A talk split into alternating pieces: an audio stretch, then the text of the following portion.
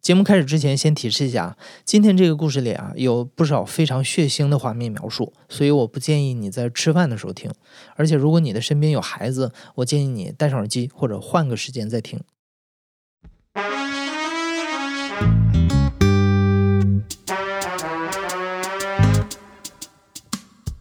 你好，欢迎收听故事 FM，我是艾哲，一个收集故事的人。在这里，我们用你的声音讲述你的故事。每周一、三、五，咱们不见不散。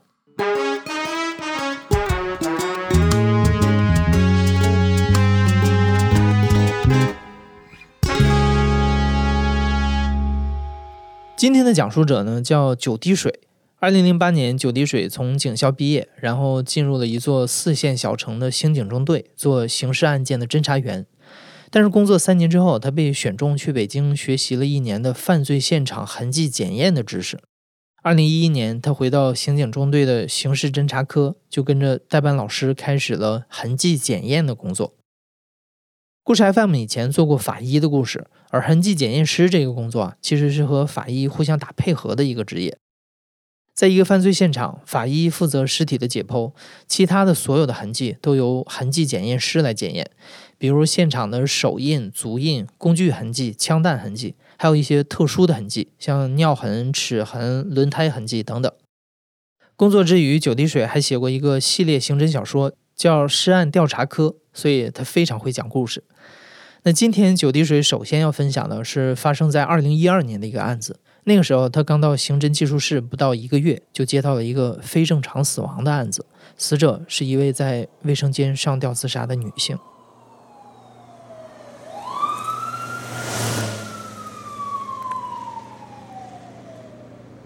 这个现场我们接到过以后，是我们技术室的一个师哥带我去勘察的。当天他值班。大夏天，我记得特别清楚，是七月份。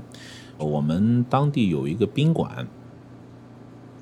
到现场过以后，我们也勘察了啊，确实在他住的这个期间是没有人进了他的房间的，监控可以显示的很清楚。然后从现场的物证的反应呢，也我们也没有发现第二个人的脚印。这个因为这个女的年纪比较大了，我没记错的话，应该四十岁左右了。呃，我们把他的手机充上电过以后呢，发现这个人是来我们当地找网友的，结果他应该是跟他那个网友应该谈了很长时间，后来没有谈成，写了个遗书，然后就自杀了。宾馆的层高非常的高，大概有三米多高，他就设计了一个干湿分区，就是有一个玻璃门，它是吊在那个。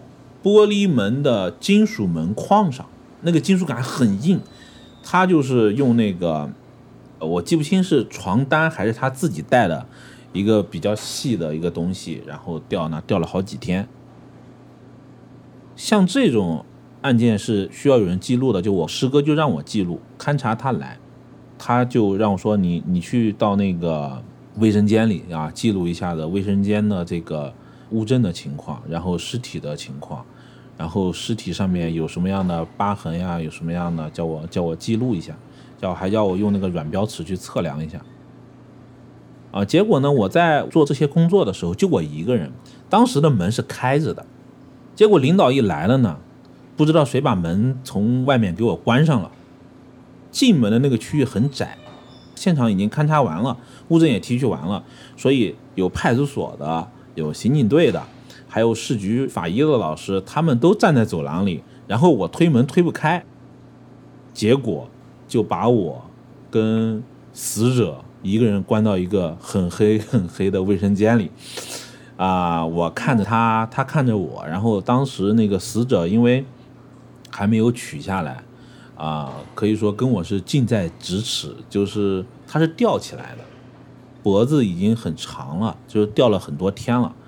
好就好在呢，因为里边开了空调，啊，室内气温相对来说是啊比较低的，所以就是蛆虫生的不是很多，但是你还是可以看到满脸爬的都是蛆虫。就那种那个环境下，我大概跟尸体就咱俩共处了大概有将近二十分钟，就是我那时候心态就已经崩了，你知道吧？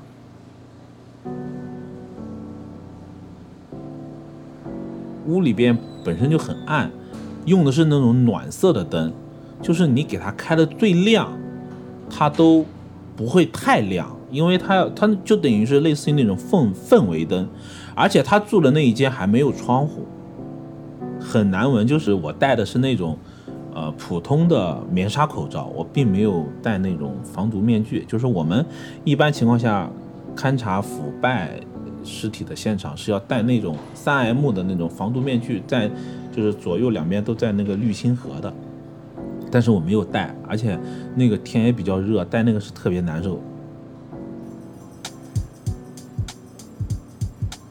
以前在刑警队，我们也接触过这个死者，也接触过被害人，也接触过尸体，但是那么近距离的，那么长时间的，那是第一次，所以我现在还记得当时的场景。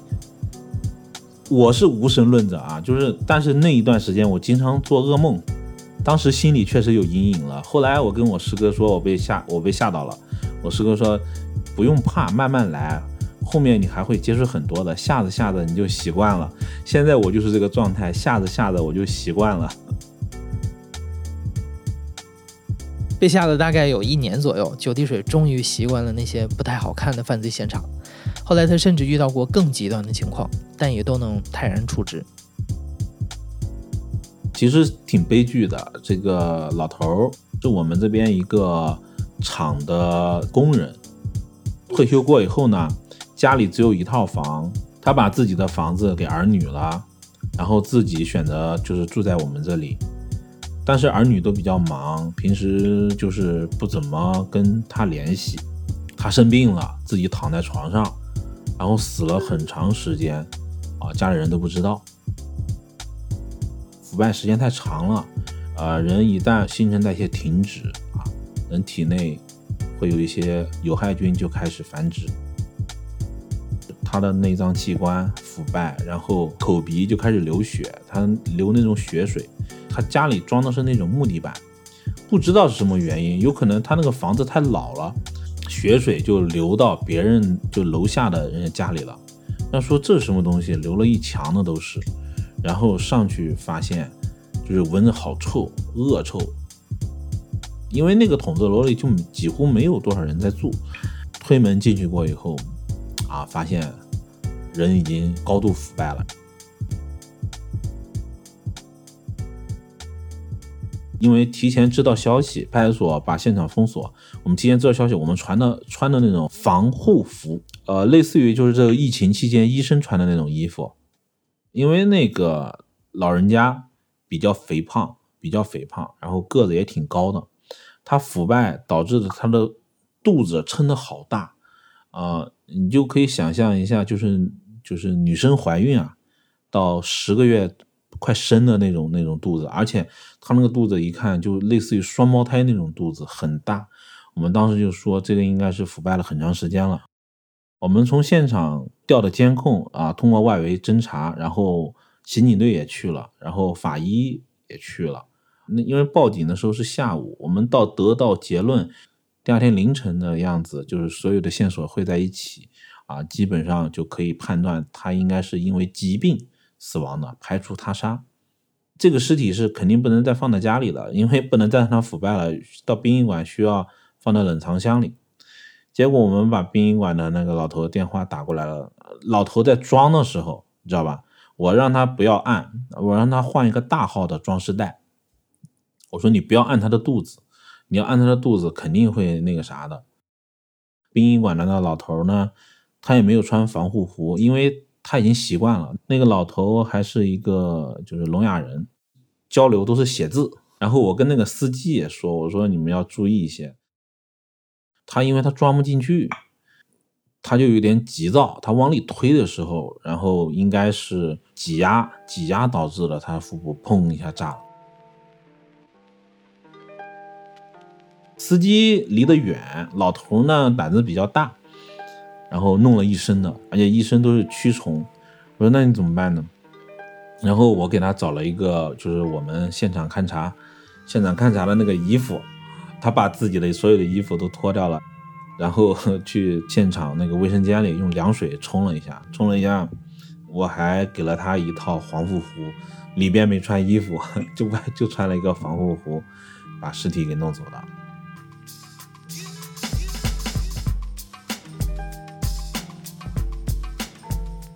痕迹检验在刑事技术室需求量很大，刑事技术室技术员里痕迹检验要占到百分之七十以上。我们基本上就是配套的，就是勘察箱。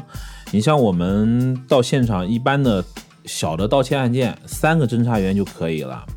啊，一个是主勘的，主勘的现场就是他要带着，比如说我们进门的时候要先对门进行勘察，啊，先看看能不能找到指纹，这就涉及到光源，所以这个光源是一定要带着的，特殊光源要带着。然后如果发现有指纹了，我们要提取。提取就是看指纹是什么样的指纹，比如说油脂指纹，它就直接就可以看得到，直接可以看得到呢，我们直接用相机拍就可以了。如果看不到呢，我们还需要用特殊的粉末、特殊的试剂啊，试剂也要带。进入现场过以后呢，我们要看地板呢有没有鞋印啊，有没有嫌疑人留下的鞋印，所以这个又需要借助。特殊光源，我们这边叫足迹灯，有专门的足迹灯，照出来的光源特别清晰，就可以看到地面的鞋印。主勘的勘查员，一般的小现场要要提两到三个箱子，就是大的金属箱。然后我们进现场还要带这个三套遗照，就是手套、口罩啊、头套、鞋套，就这样的。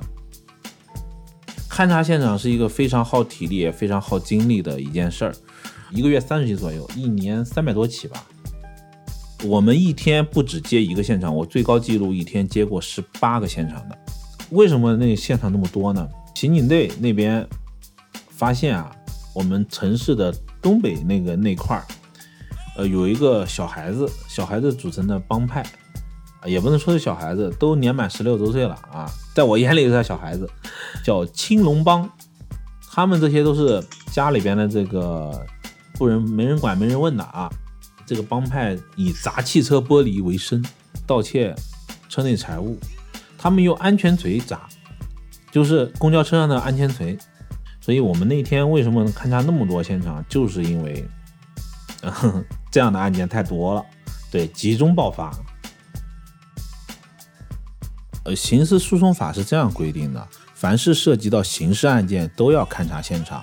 就是说，很多人一想到现场就是命案现场，很血腥的一些现场，其实不是的，百分之九十啊都是轻财类现场，比如说入室盗窃啊、拦路抢劫这这种，我们看的这种现场，呃比较多啊，基本上占据了我们工作工作百分之九十左右。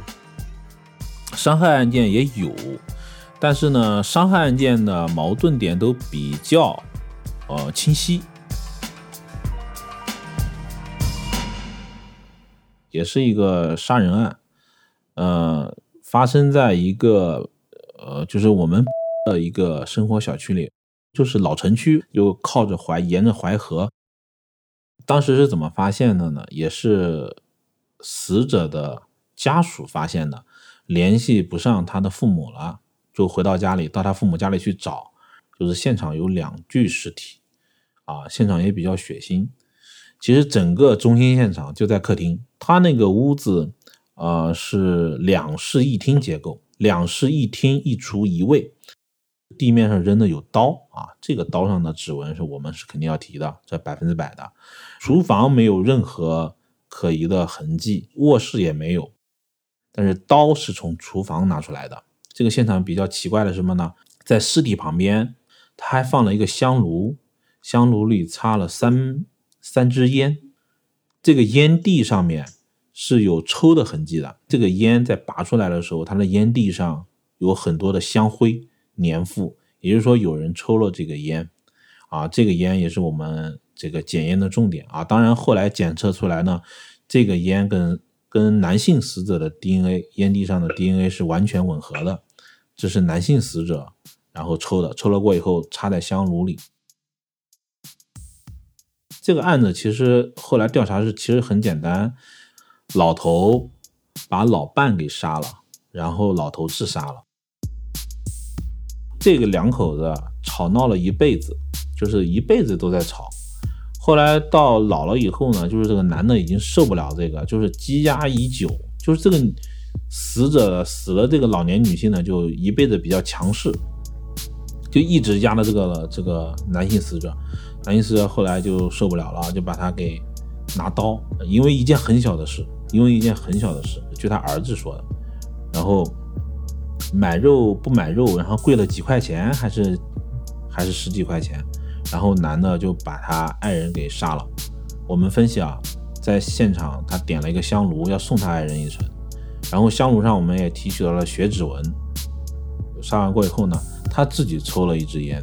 这个烟啊，当时我法医在移动尸体的时候，在死者的尸体下方，然后找到了，他自己也抽了一支烟啊，应该是压压惊啊。压完惊过以后呢，然后他自己又拿刀。把自己给解决了。一般像这样的命案破案相对比较简单，因为现场证据明显，只需要提取现场的指纹、足印、血迹、DNA 痕迹等等。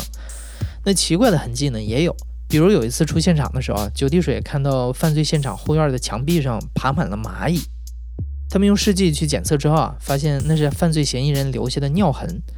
原来这位犯罪嫌疑人患有严重的糖尿病，所以他们就根据这条线索破案了。这些年我接过不少投诉，就是因为不能按时到达现场，接到了投诉。你到现场过以后呢，他还不理解，就说我我问你，你接触过哪些东西？你碰过哪些东西？他说我这也碰了，那也碰了，那也碰了，那也碰了。我说你能不能想起来？他说那我哪能想起来？啊，破案是你们的事儿，跟我没有关系。我想不起来，你们也可以分辨嘛。我还遇到过，就是我们一边勘察，一边有人在骂我们的那种，就是说我们是啊纳税人，你们都是我们养的狗，就是这个样子啊。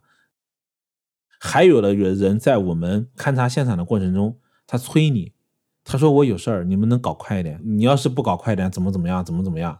还有的更有甚者，就是到达现场过以后，我不勘察了，你太耽误事儿了，我又没丢多少东西。我说那你不勘察了，你为什么要报案呢？那我报案了，我现在能不能撤案呀？就是这样的，很随意，你知道吧？很多人有一个习惯，他自己东西丢了，他会去先去查看他丢了什么东西，所以他会把整个整个这个车内翻一遍。就是我们需要的痕迹几乎都会被他给破坏，所以就是在这里我也想说一下，如果发生这样的案子，尽可能保护现场，不要动，打电话让我们技术员去帮助去判断。我们到现场过以后呢，先看这个车的外观，很多私家车都会贴膜，而且是防爆玻璃，基本上都是一整块就拎出来了，人再钻进去，然后把车门打开，盗窃里边的财物。副驾驶的那个是肯定会抠开的，后备箱这两个地方是我们勘察的重点。他把这个玻璃拿走，一般情况下都会戴手套，呃，会有很多那个玻璃碴，玻璃碴我们可以在上面提到纤维，分析戴的是什么样的手套，这是一。第二个呢，我们可以通过玻璃上的痕迹来判断他用的是什么工具啊。第三个呢，他有的人是，呃，有的人是开那个大的 SUV 后排的这个呃座位上。啊，他会留脚印。他有的人比较能，能到什么地方呢？其实他是聪聪明反被聪明误，他会把自己的鞋脱了啊，留个袜子啊，呃，然后呢，我们在那个就是皮质的座椅上，我们会提取到的次数痕迹，因为会有汗液啊，会有皮屑。我们现在还有比较高精端的一些仪器可以提到微量物证，毕竟它是在一个狭小的空间。我破过一个盗窃车内物品的案子，就是呢。他两个人去盗窃，车上的东西特别多，他两个人拎不下，他就把那个壳子给扔了。扔到哪里呢？他离的现场不远，他是一路走一路扔，一路走一路扔。我们根据这个报案人，呃，供述的他丢了哪些东西，沿着旁边的那个壳子，我就找到了那个嫌疑人住的地方。很多人在作案的时候，他会这样想那样想，这样想那样想，然后设计。等真正得手过以后，他的心里会出现一个放松的状态。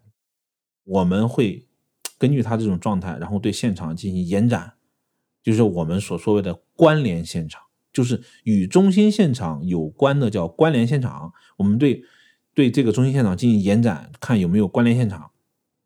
然后通过关联现场看他在扔包装的时候有没有指纹提取。没有一个现场是一模一样的，每一个现场其实对我们来说都是一个考验。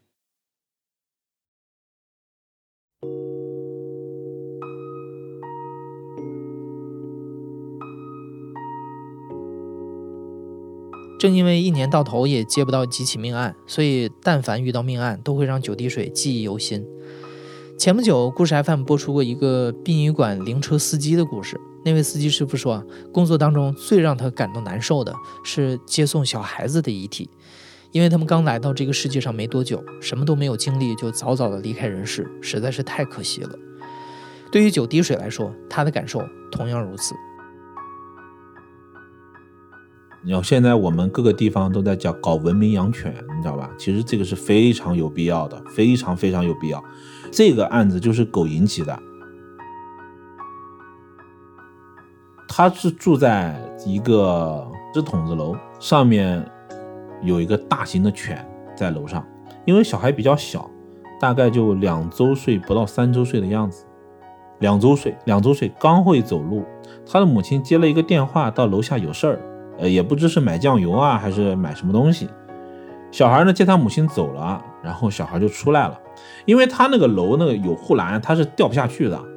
小孩到哪去了呢？小孩沿着这个走廊就走到平台那个位置了，然后遇到了这个犬。这个犬，我如果没记错的话，应该是哈士奇，大的那种哈士奇巨型犬。因为现场并没有监控。过程没有办法还原，但是我们在小孩就小孩这个这个颅脑的地方啊，发现了这犬牙印。呃，当时叫法医把狗给解剖，然后在狗的这个肚子里也发现了小孩的这个毛发，啊，百分之百可以确定是咬死的，活活给咬死的。当时母亲上来的时候，狗还在那个咬小孩的那个头。小孩已经失去了生命体征，很快，很快的，真的很快。当时小孩的母亲就已经瘫软在地上了，就一直在哭。邻居就听见了，把这个狗给围起来了。围起来过以后呢，这个狗就因为咬过人后以后，它把小孩咬死过以后，它就处于一个疯癫的状态，它又咬伤了好多人。结果有其中有一个人就拿铁锨，一铁锨给它弄死了，就是把狗给打死了。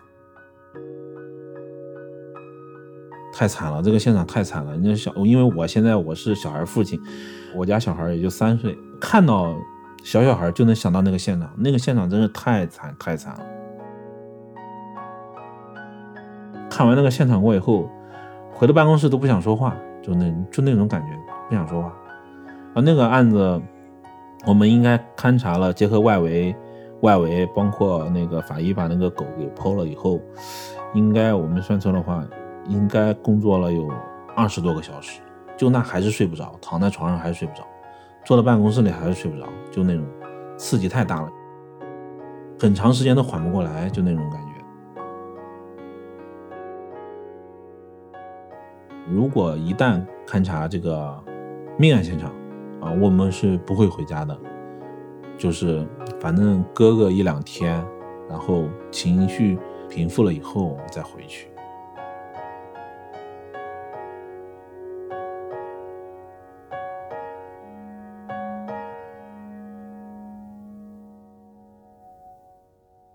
现在呢，就是受影视剧的影响，很多人都都在幻想我们国家是不是有很多高智商犯罪？没有，我上班十几年，一起没有发生过。我经常去培训，接触这些真实的案例，也没有。全国范围内，就是说像这种影视剧里演的那种高智商犯罪，我可以很负责任的说，几乎为零。而且这些命案里，百分之九十九都是因为矛盾引起的。杀人，你瞅啥？我瞅你咋地啊？就这样的，或者就是因为夫妻感情，或者就是因为钱、因为利益啊发生的仇恨，这些案件几乎百分之百都是破的。所以，我们现在我们国家的这个高发的案子还是侵财性案子，诈骗。所以你看，现在铺天盖地的都在宣传电信诈骗。我们现在的刑警队接这个诈骗案子，就是侵财类案子，能占到百分之七十。剩下的百分之三十还有这个伤害案子啊，还有其他类的这个刑事案件。其实真正的命案几乎很少很少，真的很少很少。就是我们经常会出现这种情况，报案人会说：“你们警察必须五分钟到达现场啊，这样那样的。”因为我们都穿制服，他们分不清我们警种，在他们眼里你就是警察。五分钟到达现场适用于任何一个警种。你想一想，我一天接十几个现场，我怎么可能保证你五分钟到达？我只能说我尽量快。因为我们像八零后嘛，从小都有这个警察的这个情节。我们既然穿上了这个衣服，我们就觉得肩上有责任。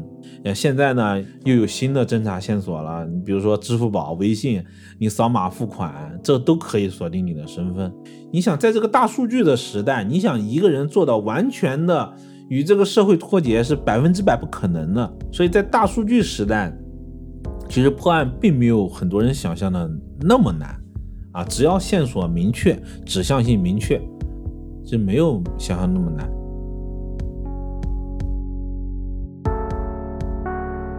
你现在正在收听的是亲历者自述的声音节目故事 FM，我是主播艾哲。本期节目由马达制作，声音设计彭涵。感谢你的收听，咱们下期再见。